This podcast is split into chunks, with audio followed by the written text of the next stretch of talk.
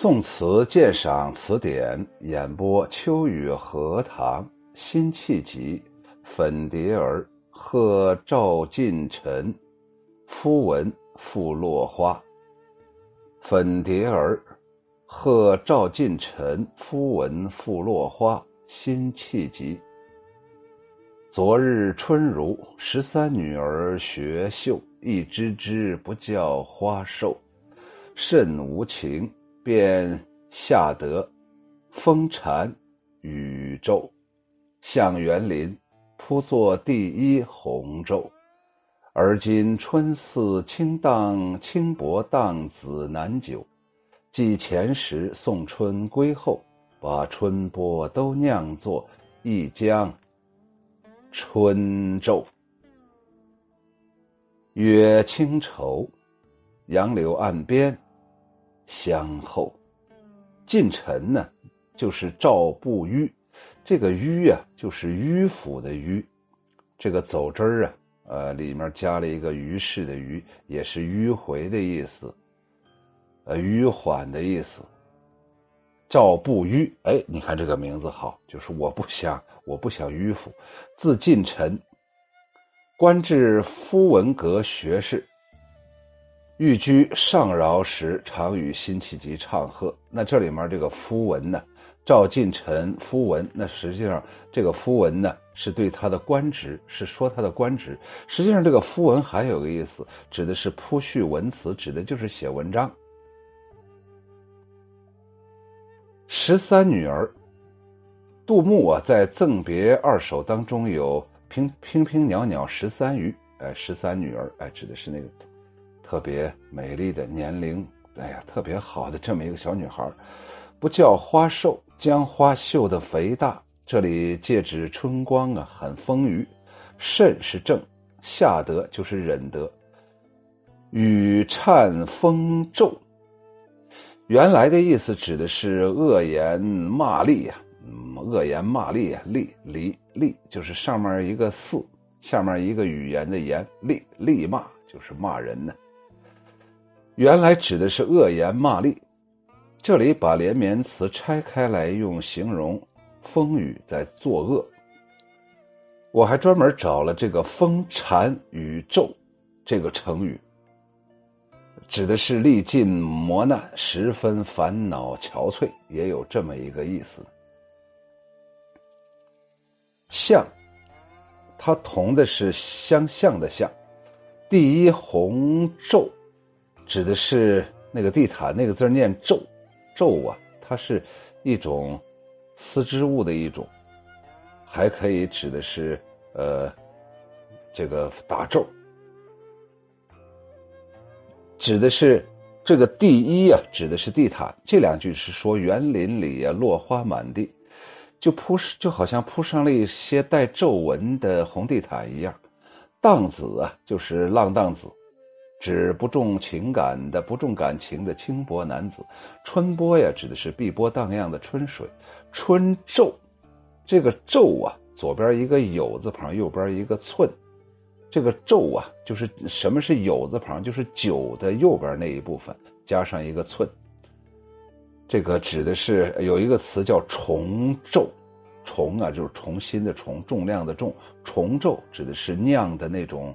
呃，醇酒啊，啊，非常醇厚的酒。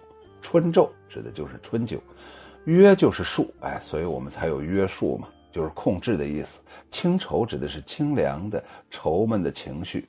相候就是指等待春天归来。这首词翻译出来就是，昨天呢。还是春光明媚，就像就像是一个十三岁的小姑娘，用她那轻轻轻快灵巧的小手，把一枝枝的花儿绣得丰盈娇艳。而今就不同了，夜来的一场无情的风雨，把园中的花儿吹得满地都是，就像给园林铺上了一块呃起了皱纹的红色的地毯。今天呢，春光犹如那朝秦暮楚的轻薄荡子，尽管你对他一向是情意绵绵，也是留他不住的。记得上次送春归去之后，那碧波荡漾的春水呀，都酿成了一杯醇美飘香的浓酒了，请到杨柳岸边来吧。我们在这儿饮酒叙旧，消除那离别的清愁。这首词啊，字辟意境，写法新奇，通篇用比拟手法，一气贯注，寓意深沉，风格绮丽婉转，色彩浓丽缤纷呢。哎，你看这些专有的评价诗词的这些词语多好，是词人婉约词的代表作之一。夏静观评价说：“连续诵之，如笛声婉转，乃不得已他文词绳。”他呃，乃不得已，他文辞绳之，勉强断句。此字是好词，虽去别调不远，呃，却仍是这个表里一派。那个表啊，就是装裱的表啊，表里一派也算是，呃，色彩比较浓厚啊。啥意思呢？就是如果你连续啊来读这首词啊，就如同笛声一样那么婉转悠扬。我们不能啊用这个文字啊，用这个诗词啊这种简单的东西去束缚它，然后去讲究怎么样断句。这就是一个非常好的词啊，呃，哎呀，感觉是非常非常的呃那种艳丽，嗯嗯，那种明艳的。他用十三女儿学绣。学刺绣来比喻春光丰满，用轻薄浪子难难久难以长久的对一个女子好，来比喻风雨对春花的摧残。护花爱美之意的深处，是对美好生命的热爱和呵护之心。落花将春水酿成了醇呃醇醪，醇醪啊，这个就是那种佳酿啊，呃浓烈。精纯的那种美酒啊，叫醇醪。将花落春水酿成醇醪，与人之清愁约会，想象奇妙余味无穷啊！为了加大赋落花的情感重量，词章从繁花切入。昨日春如十三女儿学绣，一枝枝不叫花瘦。如果按照现代女性的年龄标准来看，十三岁不过是刚刚踏进呃中学校门的稚气十足的少女，谈什么拈针学绣呢？也许是中国古代女性早熟吧。十三被视为豆蔻年华的妙龄期，如唐代诗人杜牧就这样描写他喜爱的歌女：“娉娉袅袅十三余，豆蔻梢头二月初。”诗人把昨日春比成了十三女儿学绣。呃，真是呃，真算是算善于创新的神来之笔呀。如果把昨日春比作一位姿容娇美而又技艺精湛的成熟的绣花女，凭着丰富的刺绣经验，当然要讲究个疏密相间、嗯浓淡相宜的美学原则，绝不可能把每一朵花都绣得同样的呃鲜艳肥大。只有十三岁少女如春雷初绽。涉世未深，心也不杂一丝呃呃尘子啊，呃没有一丝尘埃呀。有少女聪慧和青春的热情，又不工于心计，学起刺绣来全神贯注，一丝不苟，一枝一叶自然会绣得丰盈而厚实。真是个一枝枝不叫花瘦，体现了春娘普照、春雨呃均沾的呃那个春的特点。这正好显示了姹紫嫣红、繁花似锦的浓郁的热烈的春光。诗人写春，呃，春闹花繁的可喜，正是为了反衬春去花残的可惜。甚无情，便下得雨，呃，这个刚才啊，他用的那个词语啊，这个成语啊，叫做呃，雨颤风骤。啊，雨颤风骤，这个成语特别好。甚无情，便下得雨颤风骤，向园林铺作第一红昼。大自然真是太无情了，竟忍心让风雨一个劲儿的摧残折磨着春花，使零落残红严严实实的覆盖着园林地面，简直就像一层地毯一样。春花随风飘落，地面或厚或薄。那厚处啊，犹如红色的地毯上叠起的皱纹。这落红狼藉的景色描画，昭示了诗人对花落春残的惋惜情怀。下一阙，词人从对昨日春的深情关注当中，转到了对尔今愁的艺术关照。而今春似轻薄，荡子难久。诗人对春的情感太深太重了，他简直把春的当成了自己理想当中的情人。春本来是岁序当中的一个季节，就是一年当中四季当中的一季。诗人不但使他有明确的性别、具体的年龄，还有鲜明的个性。当写到东风君君临大地，万物开始苏醒的昨春日，诗人把他。画比成了十三岁的妙龄的女郎，在心爱的绣物上绣尽了少女的柔情，绣尽了青春的智慧，一心绣出人间最美丽的锦绣。当写到了春尽花残的尔今春，诗人又把它比成了用情不专、朝秦暮楚的浪荡子。这不但充分体现出了诗人爱惜爱春惜春真挚情怀，也收到了诗歌口语化的美学效应。人生代代无穷已，风雨年年送春归。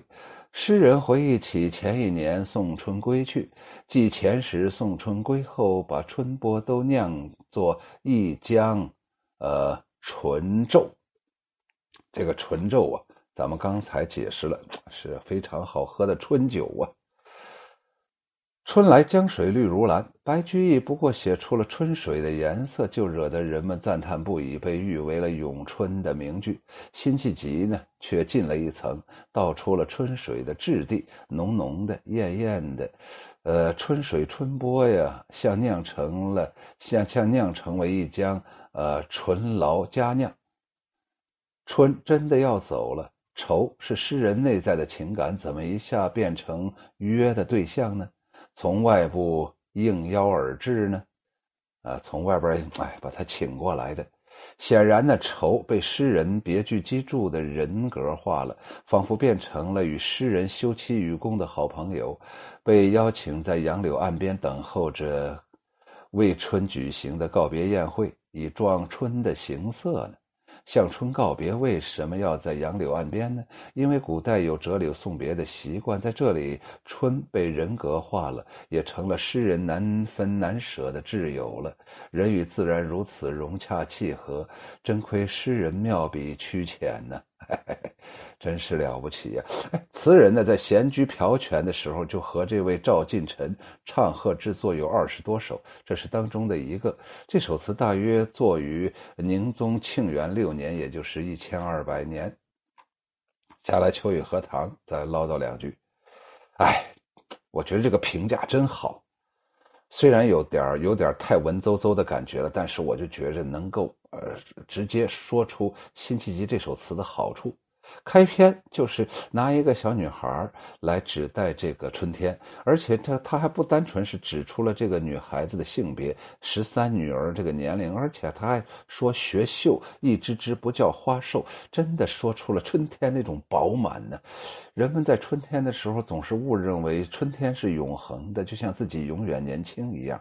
春天呢那么肥嫩呢，那么雨露均沾呢，那么给人一种勃勃生机啊，呃。就好像是十三女儿学绣一只只不叫花瘦，就好像这里面他评呃他这个点评当中有一点，我觉得他没有说，像呃秋雨荷塘大胆的说一下，就好像这个一年四季呀，春夏秋冬，你不觉着就好像一个人从出生开始，然后不断的学的呃有点儿有点让人烦了，呃有点儿呃有过多的心机了，有了秋天的五色斑斓了。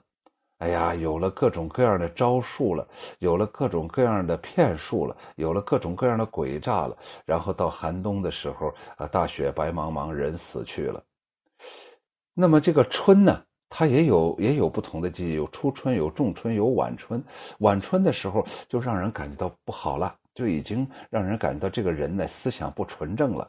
就是正是初春的时候是最纯正的，好像刚到这个世界来，嗯，睁开惺忪的睡眼，一方面给人带来了美好，一方面也想见识世间的美好，所以那么单纯幼稚。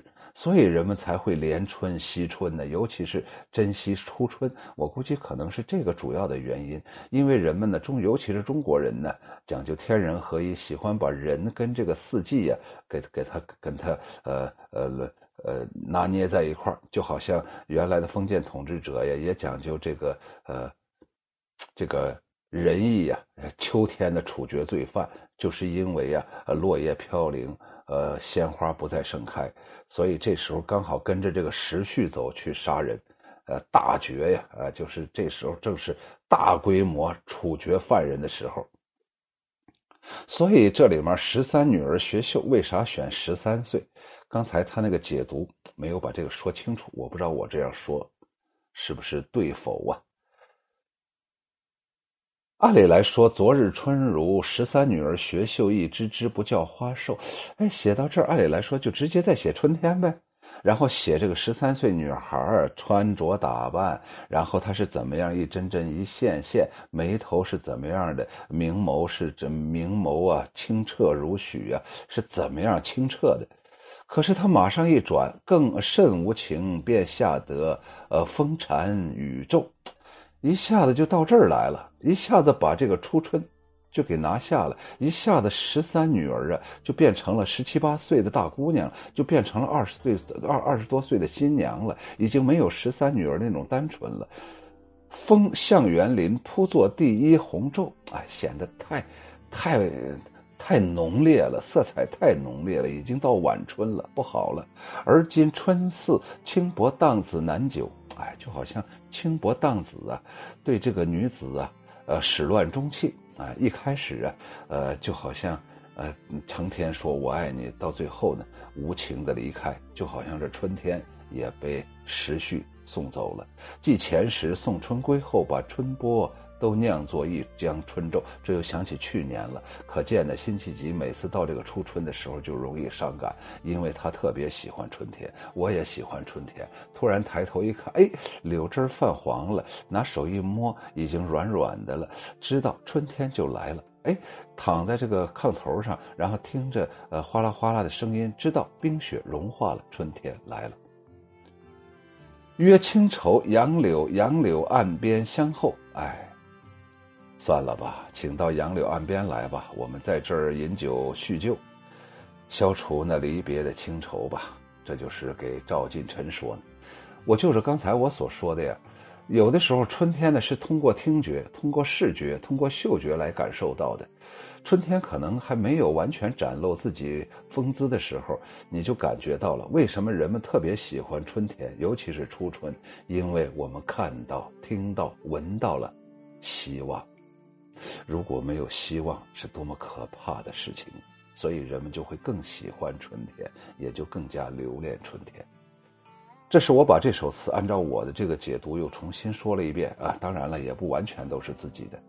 感谢这个老老老一辈呀，这些文学爱好者、诗词爱好者，在这里面给我们写出了现成的解析呀。第二个，我想说呀，辛弃疾这个人呢，真是多愁善感呢。这首词啊，整体来说呀，它是一种柔缓的，是一种女性化的，呃，更让人感觉到，哎，他这个戏路很宽阔，什么都可以信手拈来，而且在这里面，他没有运用什么太多的典故。当然了，杨柳岸晓风残月也有也有啊，呃，怎么什么平平袅袅也有，但是，嗯，把它融到里面，你你似乎感受不到，不是那种。纯粹的一个典故接一个典故，所以让人读起来感到轻松愉快，这也是一个轻松的感觉。一方面是场景轻松，一方面是这个没有用太多的典故，人读起来没有什么太大的障碍。第三个，我想说赵晋臣有福了，他能够跟辛弃疾坐在一起，辛弃疾还可以跟他唱和二十首、二十二十首左右的这个词，真的是。让人想象着美好的那个美好的场景，也想穿越到那个筵席旁边，搬个小板凳，傻乎乎的支着腮帮子，听着他俩说话，然后辛弃疾说着说着，就刷刷点点写出来了一首词：“粉蝶儿贺赵晋臣，夫闻，复落花，辛弃疾。昨日春如，十三女儿学绣，一枝枝不教花瘦，甚无情。便下得雨蝉风骤，向园林铺作第一红皱。而今春似轻薄荡子难久，寄前时送春归后，把春波都酿作一江春皱。月清愁，杨柳岸边相候。谢谢收听，欢迎大家关注、订阅、评论，感谢对我的支持。谢谢收听，欢迎大家关注、订阅、评论，感谢对我的支持。